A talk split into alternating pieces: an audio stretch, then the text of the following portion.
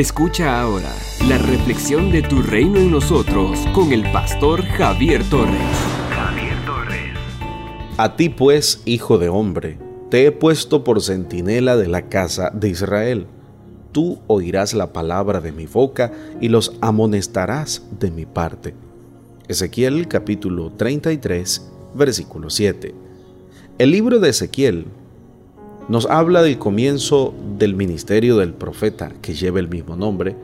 Es un ministerio profético en una época de crisis nacional, cuando Nabucodonosor entró en Jerusalén, la despojó de sus riquezas y llevó en cautiverio un buen número de sus habitantes, entre los cuales muy probablemente estaba el mismo profeta.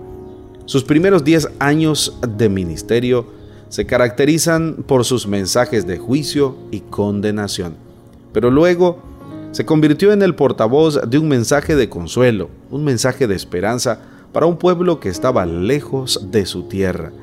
En el capítulo 33 comienzan los mensajes de consolación, los mensajes de esperanza.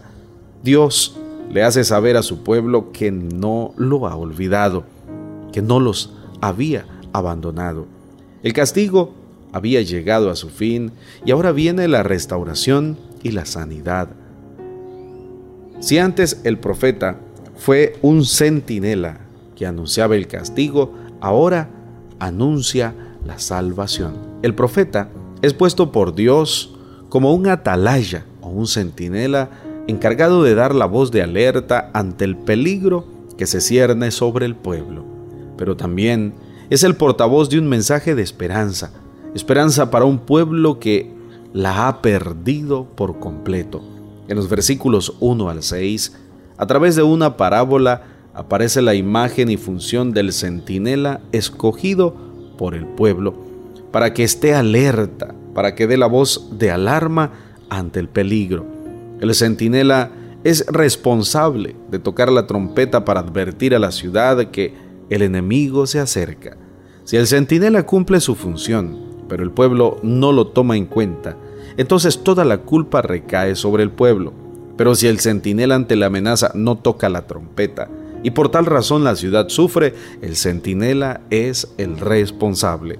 En los versículos 7 al 9, la imagen del centinela se pasa al profeta, quien es nombrado por Dios mismo y no por el pueblo. El profeta es la voz de Dios, la boca de Dios, el portavoz del mensaje y no el dueño del mismo.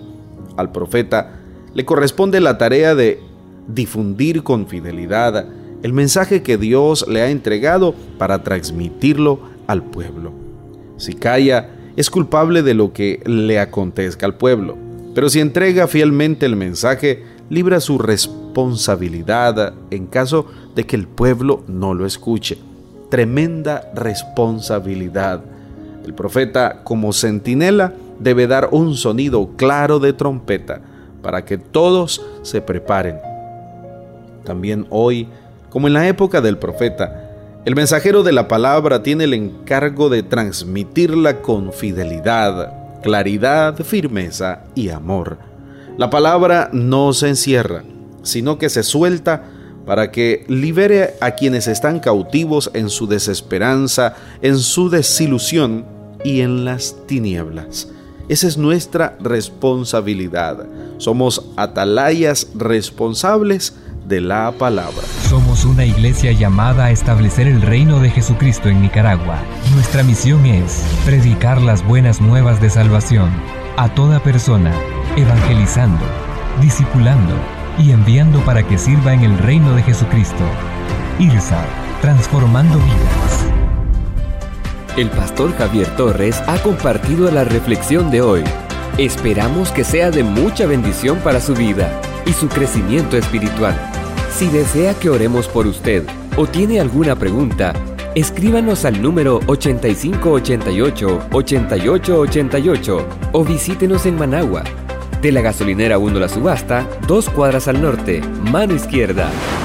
Con más de 13 años de servicio y amplios estudios ministeriales, como maestría y diplomado en teología, entre otros, puedes escuchar y conocer al pastor Javier Torres en Iglesia IRSAT, en Managua Para más información visita javiertorres.com.